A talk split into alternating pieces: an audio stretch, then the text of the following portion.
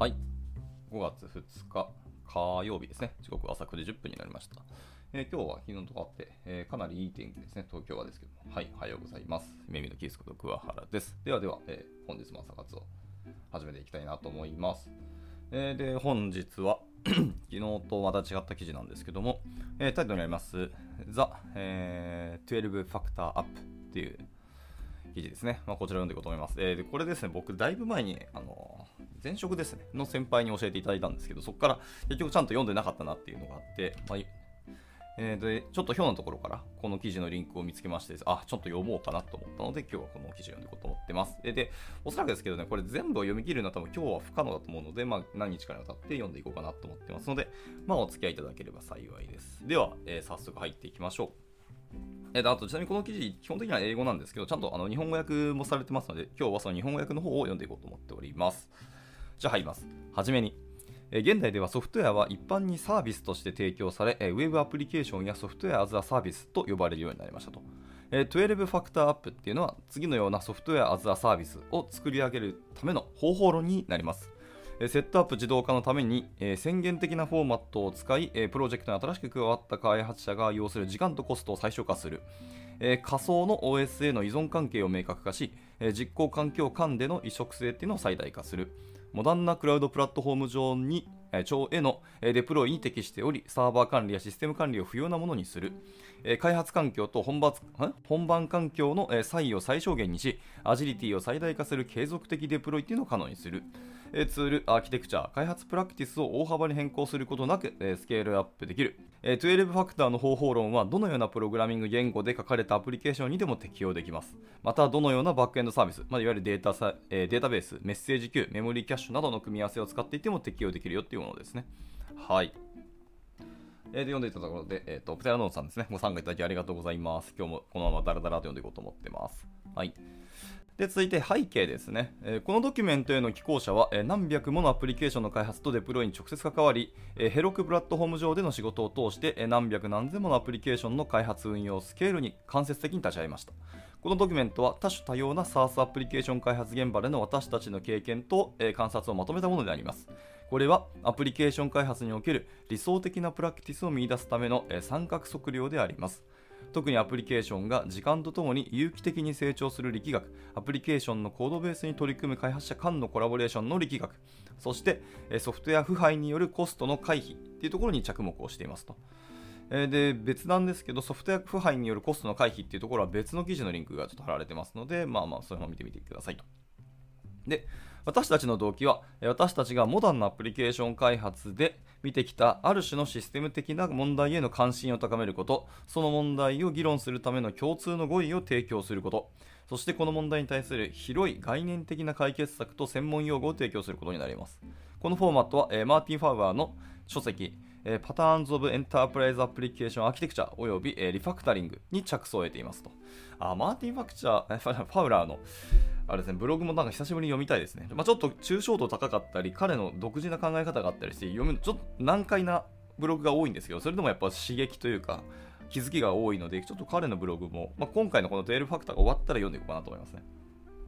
はい、で続いてこのドキュメントの対象者ですね、えーサービスとして動くアプリケーションを開発しているすべての開発者っていうのがこのドキュメントの対象者になります。およびそのようなアプリケーションをデプロイまたは管理しているインフラエンジニアってところもあの対象です。まあ、結局なんかほぼほぼサービス開発に関わっているエンジニアすべてって感じがしますよね。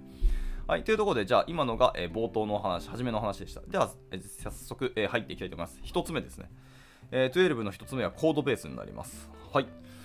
えバージョン管理されている一つのコードベースと複数のデプロイというお話から入ります。えー12ファクターアップは、え Git や Mercurial と,、えーとサブバージョンなどの、えバージョン管理システムで常に変更を追跡しております。えリビジョン追跡データベースのコピーっていうのはコードリポジトリと言われ、単にリポジトリとも言われますと。まあ僕らが一般的に使っているあの GitHub リポジトリとかああいうやつですね。で、コードベースは、え単一のリポジリポジトリ、まあ、サブバージョンのや集中バ,、えバージョン管理システムの場合ですね。えー単一のリポジトリ、または、えールートコミットを共有する複数のリポジトリ、まあ、これが Git のような分散バージョン管理システムの場合ですね。などなどになりますと。で、コードベースとアプリケーションの間には常に1対1の関係があります。えー複数のコードベースがある場合、えーそれはアプリケーションではない、えーそれは分散システムになります。分散システムのえそれぞれのコンポーネントがアプリケーションであり、個別に12ファクターに適合することができますと。で同じコードを共有する複数のアプリケーションは、え12ファクターに違反していますと。その場合の解決策は、共通のコードをライブラリに分解し、そのライブラリを依存関係管理ツールなどで組み込むようにできることです。で、この依存関係管理ツールっていうところも、えーと別の12ファクターのあの別の章にあるので、まあ、これは後ほどあの読んでいこうと思います。でアプリケーションごとにただ一つの、えーコードベースが存在するが、アプリケーションのデプロイは複数存在すると。デプロイはアプリケーションの実行中のインスタンスである。これは通常一つの本番サイトと一つ以上のステージングサイトでありますと。さらに全ての開発者はローカル開発環境で動作するアプリケーションのコピーを持っており、それらもデプロイとみなせますと。でまあ、さらに言うとですね、プロダクションも別に一つではなくて、えー、と複数サーバーに同じものを入れといて、で、大量アクセスとかをロードバランサーでかあのかましといて、複数の方にあの切り分けるみたいなことができたりするので、プロダクションも普通に複数デプロイとかありえますよね。なので、同じコードの複数アプリケーションっていうのは違反してますが、1つのコードの1つアプリケーションを複数のデプロイにまたがってるっていうのは別に正しいよという話ですね。で、デプロイごとに異なるバージョンがアクティブであるかもしれないが、えーコードベースは全てのデプロイを通して同一でありますと。はい、そりゃそうだよね。で、例えば開発者はステージング環境にまだデプロイされていないコミットを抱えているし、ステージング環境には本番環境にデプロイされていないコミットが含まれていますと。しかし、これらのデプロイは全て同一のコードベースを共有しているため、同一のアプリケーションの異なるデプロイであるというふうに認識もできますと。まあ、ここはなんか僕らが普段やっている開発とよく似てるっていうか、それをちゃんと言語化したっていうんですね。はい。まあ、それがもしなんか似てるなっていう感触をされてるんであれば皆さんはこの12ファクターアップの書き方通りになっているってことですね。ですいません、ちょっとまた救急車とか消防車がうるさいので、ちょっとだけ待ちます。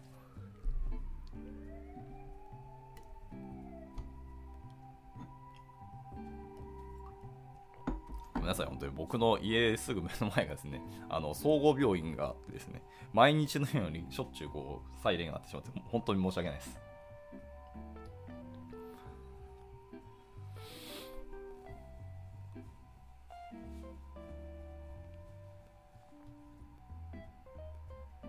もうそろそろ良いかな？多分、はい。気づいたらケンジさんですね。おはようございます。ご参加いただきありがとうございます。はい。今日もこんな感じでダラダラと読んでいきます。でそろそろ多分いいかなっていうところなので、じゃあ続いて、えーセクションっていうか2のお話ですね。2つ目は依存関係になります。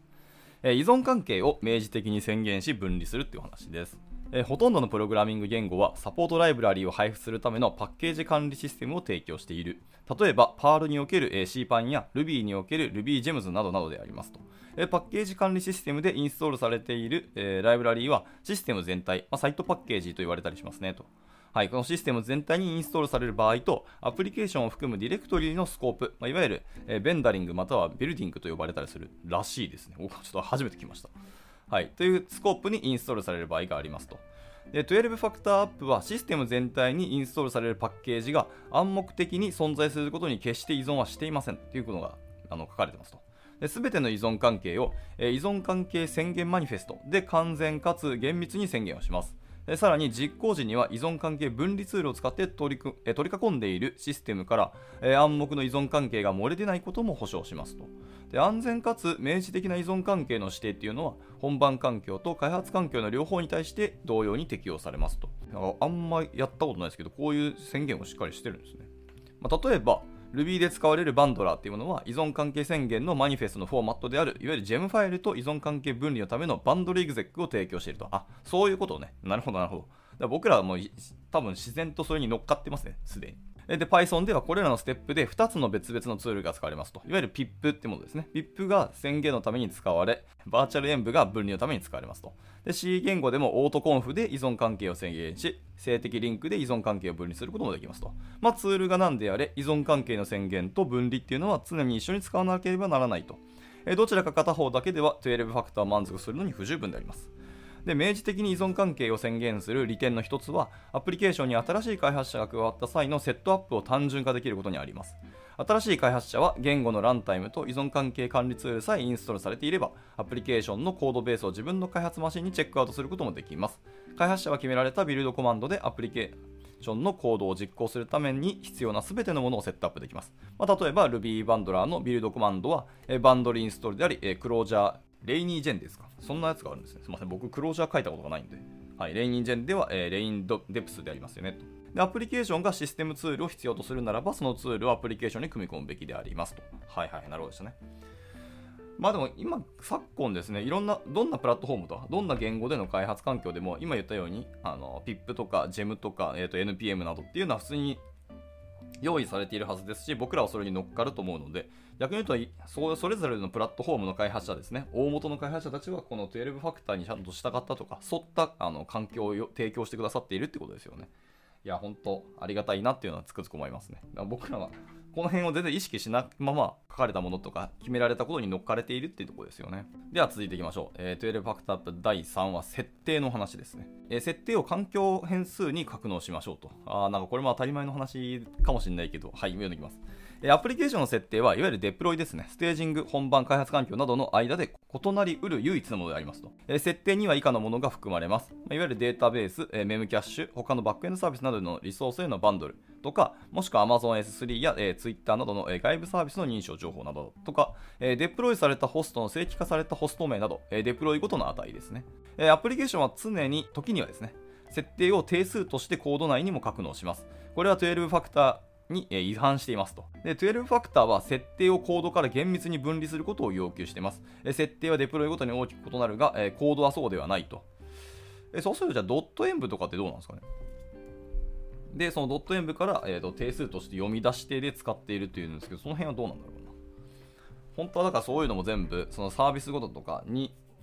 環境変数としてちゃんと保存しておいてコード内には入れないってことなんですかね？まあもちろんその定数として読み込むことはあり得ると思いますけど。まあ、ちょっと読んでみます。で、アプリケーションが全ての設定をコードの外部に正しく分離できているかどうかの簡単なテストは、認証情報を、え漏洩させることなく、コードベースを今すぐにでもオープンソースにすることができるかどうかでありますと。企業のソースコードであるかっていう、そういう、まあ、社会的な話はあるけど、そういうのを度外視して、え、オープンにできる場合、できますかっていう話ですね、本当に。できないであれば、いわゆるそういう環境変数とか読み取られる可能性がもちろんあり得るので、できないよねって話なので、それができるかどうかっていうのが一つの基準だと。あでもこれ分かりやすいですね。で、なお、この設定の定義には、アプリケーション内部の設定は含まないことに注意しましょうと。内部の設定とは、えー、Rails における、えー、config スラッシュ、rooties.rb などなどとか、えー、スプリングにおいてコードモジュールがどう接続されるかなどの設定のことを指します。で、この種の設定は、えー、デプロイの間で変わらないため、コードの内部で行うべきでありますと。はい。で、設定に対するもう一つのアプローチっていうのは、えー、バージョン管理システムにチェックインされない設定ファイルを使う方法であります。あ、じゃあ、ちゃんとあるんですね。え例として Rails における config スラッシュのデータベース .yaml などなど、なさっきの結局ドット .env も一つの選択肢ですよって話ですね。でこの方法はリポジトリにチェックインされる定数を使うことに比べると非常に大きな進歩でありますが、まだでも弱点もあります。設定ファイルが誤ってリポジトリにチェックインされやすいことと、設定ファイルが異なる場所に異なるフォーマットで散乱し、すべての設定を1つの場所で見たり管理したりすることが難しくなりがちであることでありますと。その上、これらのフォーマットは言語やフレームワークに固有のものになりがちになりますと。ここは多少受け入れる面もありますし、多少この12ファクターが定義された時よりは改善はされていると思うので、現代だと普通にそういう設定ファイルに書き出すのはよくよくありますし、まあ、どっちを取るかはそのアプリケーションとかビジネス次第だなっていう感じはしますね。とはいえ、これ多分定義されたの結構前のはずなので、その時からちゃんとここまで厳密に書かれているっていうのは素晴らしいなってつくづく感じますね。では戻ります。で、12ファクターアップは設定を環境変数に格納します。え、環境変数はコードを変更することなく、デプロイごとに簡単に変更できますと。で、設定ファイルとは異なり、誤ってリポジトリにチェックインされる可能性はほぼほぼありません。また、独自形式の設定ファイルや Java やシステムプロパティーズなどの他の設定の仕組みとは異なり、環境変数は言語や OS に依存しない標準になります。で設定管理のもう一つの側面は、えグルーピングになります。アプリケーションは設定を名前付きのグループ、まあ、しばしば環境と呼ばれたりしますけど、まあ、そういうものにまとめることがあります。えグループは Rails における development、えテスト、 production みたいな環境のように、えデプロイの名前を取って名付けられることが多いですと。で、この方法はうまくスケールしません。アプリケーションのデプロイが増えるにつれて、新しい環境名、ま staging、QA などが必要になってきたりもしますと。で、さらにプロジェクトを拡大すると、開発者は、 joe's staging のように自分用の環境を追加します。いや、それは、なんか初めて見ましたけど、確かにね、やったことがないけど、そう言われてみればそうですね、開発者ごとの、えー、ステージング環境っていうのを作る場合もあり得るんですね。はい。で結果として設定が組み合わせ的に爆発し、このアプリケーションデプロイの管理がま非常に不安定にもなりますと。まあ、これは確かに一つの、えー、課題を生み出してしまいますね。利便性というか、ニーズを満たしてはいますけど、まあ、この辺難しいですね。で、12ファクターアップの場合、環境変数は流度の細かい、え、管理であり、それぞれの環境変数は互いに直行していますと。で、環境変数は環境としてまとめられることはないが、代わりにデプロイごとに独立して管理をされます。これはアプリケーションのライフサイクルにわたって、アプリケーションが多くのデプロイへと自然に拡大していくにつれて、えー、スムーズにスケールアップするモデルにもなりますと。はい。いや、なんかすごい、ここまでしっかり言語化されていると、ありがたいなと思いますね。ていうか、今までこれなんで俺読んでなかったんだって、ちょっと自分の不勉強を始めますね。では続い、えー、じゃあ続いて4番ですね。4番、バックエンドサービスのところです。さっきは本当環境周りとか、あの実際に開発する前の定義のお話で、えー、3つですね、話されていた感じがしますので、えー、コードベースと、えっ、と、設定と環境のところです。あ、依存関係か。の3つだったけど、今度から、えー、とアップはバックエンドサービスですと。はい。えバックエンドサービスをアタッチされたリソースとして扱いますと。バックエンドサービスはアプリケーションが通常の動作の中でネットワーク越しに利用する全てのサービスのことを言います。例としてはデータストア、まあ、MySQL とかカウチ DB とかですね。カウチ DB 懐かしいですね。メッセージキューイングシステムか。はいはいはい。えー、 RabbitMQ とか、 Beanstalk ですね。などとか。もしくは電子メールを送信するための SMTP サービスね。まあ、 Postfix とかですね。とか、あとキャッシュシステムの Memcache とか、まあ、 Redis などなどとか、そんなのたくさんありますけど、そういうものですね。で従来、データストアなどのバックエンドサービスというのは、デプロイされたアプリケーションと同じ管理者によって管理されていましたと。でこのようなローカルで管理されるサービスに加えて、サードパーティーによって提供、管理されるサービスを利用することもまああります。まあ、例として、いわゆる SMTV サービスのえポストマークですね。さっきはポストフィックスだったんですけど、これは公開されてるやつで、そうじゃないものとしてポストマークっていうものがあるらしいです。僕はちょっと初めて知りました。あとはメトリクスメトリクス、え収集システムである、えニューレリックとか、えロギーですね。ニューレリックなんかまた昨今、なんかブラッシュアップ化したのか知らないですけど、すごく名前見るようになったり、すごく最近盛り上がってるっていうふうな僕感触を受けてるんですけど、いかがですかね。まあ結構いろんな会社さんでニューレリック使ってるって事例も聞きますからね。あとはストレージサービスですね。え Amazon S3 とか、あと Firebase も使ってる方もいるんじゃないですかね。Firestore とかも使ってる方もいらっしゃるかもと思いますけど。あとは API アクセス可能な消費者向けサービスとして、まあ、Twitter、Google Maps とか、えー、Last.fm とかなどがあるってことですね。で12ファクターアップのコードは、ローカルサービスと、えー、サードパーティーサービスの実は区別していません。アプリケーションにとってはどちらもアタッチされたリソースであり、え、設定に格納された URL とか、その他のロケーター、え、認証情報でアクセスをします。え12ファクターアップのデプロイっていうのは、アプリケーションのコードに変更を加えることなく、ローカルで管理された MySQL データベースをサードパーティーに管理されるサービス、まあ、いわゆる RDS とかですね、に切り替えるべきで、切り替えることができるべきでありますと。はいはいはいはい。で、同様に、ローカルの SMTP サーバーもコードを変更することなく、サードパーティーの SMTP サービス、まあ、先ほど出しましたポストマークなどに切り替えることができるべきでありますと。どちらの場合も変更が必要なのは設定の中のリソースハンドルのみでありますと。まあそうだよね。設定のところの向き先と、あと認証のあの ID pass とかを変えれば、そことつなげることができるっていうのが本来の実装とか設計でありますよね。で、それぞれのバックエンドサービスはリソースになります。え例えば1つの MySQL のデータベースはリソースですと。2つの MySQL データベース、アプリケーション層でシャーディングを使うとかですね。はい。こういうものっていうのは2つの異なるリソースともちろん見なせます。12 Factor App っていうのはそれらのデータベースをアタッチされたリソースとして扱います。これはアタッチされたリソースとアタッチする対象のデプロイが素結合であることも意味していますと。そりゃそうだよね。で、リソースは自由にデプロイにアタッチしたり、デプロイからデタッチしたりすることもできます。例えば、ハードウェアの問題によってアプリケーションのデータベースの動作がおかしい場合、アプリケーションの管理者っていうのは、最新のバックアップから新しいデータベースサーバーを立ち上げたりします。そして、現在の本番データベースをデタッチし、新しいデータベースっていうのをアタッチしますと。はい。で、コードをあくまでコードを一切変更せずにできるっていうのがあのポイントですので、まあ、再三言ってるよってことですね。今のいろんな発表を聞いたり、勉強会の登壇とか聞きますけど、皆さんちゃんとこれできてるようには聞くし、まあ、そういう方がちゃんと登壇できるっていう話なのかなわかんないけど。まあ、結果的にそこに注約してるんだろうなって感じがしますね。はい、では続いて、えー、5つ目です。5つ目はビルド、リリース、実行のステージになりますと。えー、でビルド、リリース、実行の3つのステージを厳密に分離をしましょうって、えー、言ってます。えコードベースっていうのは3つのステージを経て、え開発環境ではないデプロイへと変換されます。えビルドステージはコードリポジトリをビルドと呼ばれる実行可能な塊へと変える変換になります。えデプロイアクセスあ、デプロイプロセスで指定したコミットのコードで指定されたバージョンを使って、ビルドステージは依存関係を取得して、ローカル環境に配置し、えバイナリーやアセットファイルをコンパイルしますと。リリースステージは、ビルドステージで生成されたビルドを受け取り、それをデプロイの現在の設定と結合させます。で出来上がるリリースリリースには、えビルドと、え設定の両方が含まれ、実行環境の中ですぐにでも実行できるよう準備が整います。はいはい。で、最後、実行ステージですね。いわゆるランタイムと呼ばれるものですけど、え選択されたリリースに対してアプリケーションのいくつかのプロセスを起動することでアプリケーションを実行環境の中で実行しますと。一応これをちゃんと明確に分けましょうと。でデュエルファクターアップはビルド、リリース、実行の3つのステージを厳密に分離しています。例えば実行ステージにあるコードを変更してもその変更をビルドステージに伝える方法がないためコードを実行中に変更することはまあありえませんと。そりゃそうだよね。で、デプロイツールは通常、えリリース管理ツールを提供します、え中でも注目すべきは以前のリリースにロールバックする機能であります。はい、これ大事だよね。で例えばデプロイツールの、え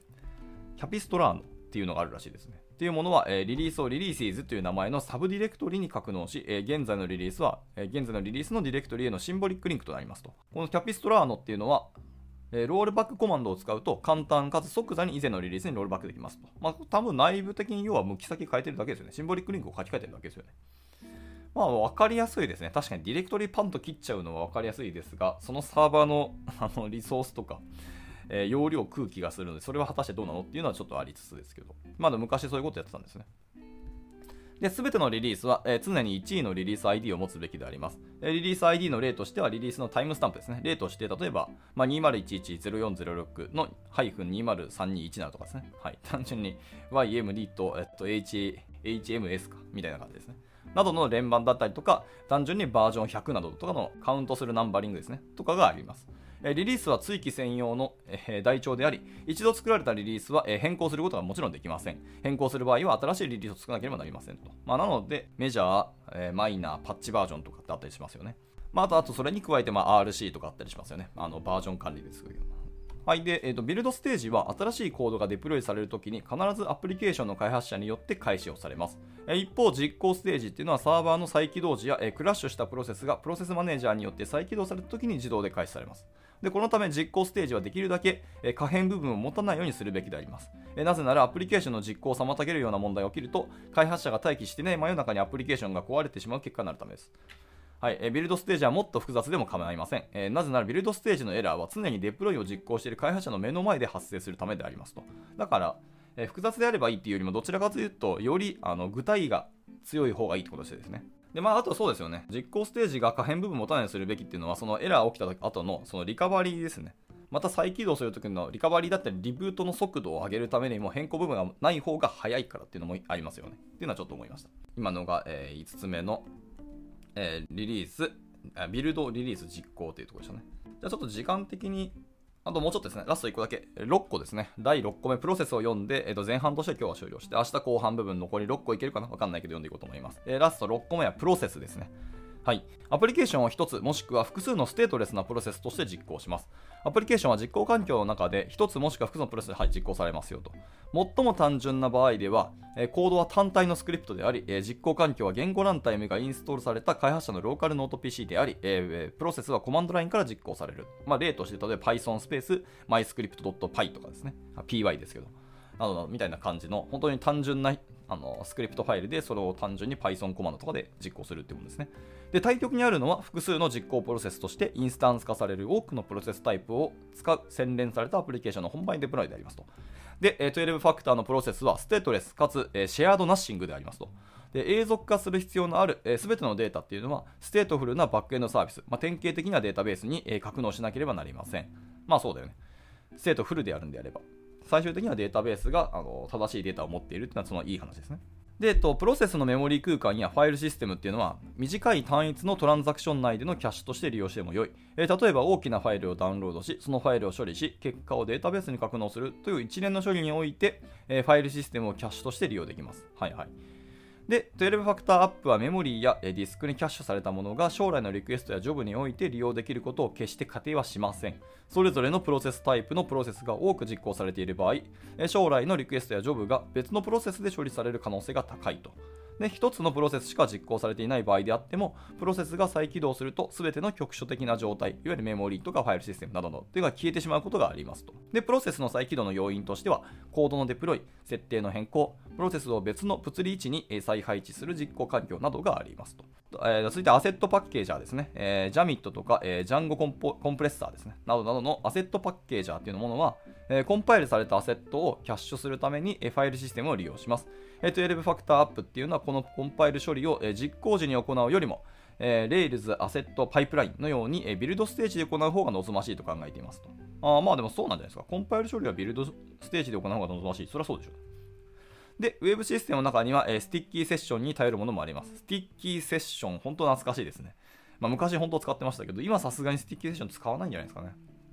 まあ、これはあの単純に技術の進歩とあの時代の変化というところですね。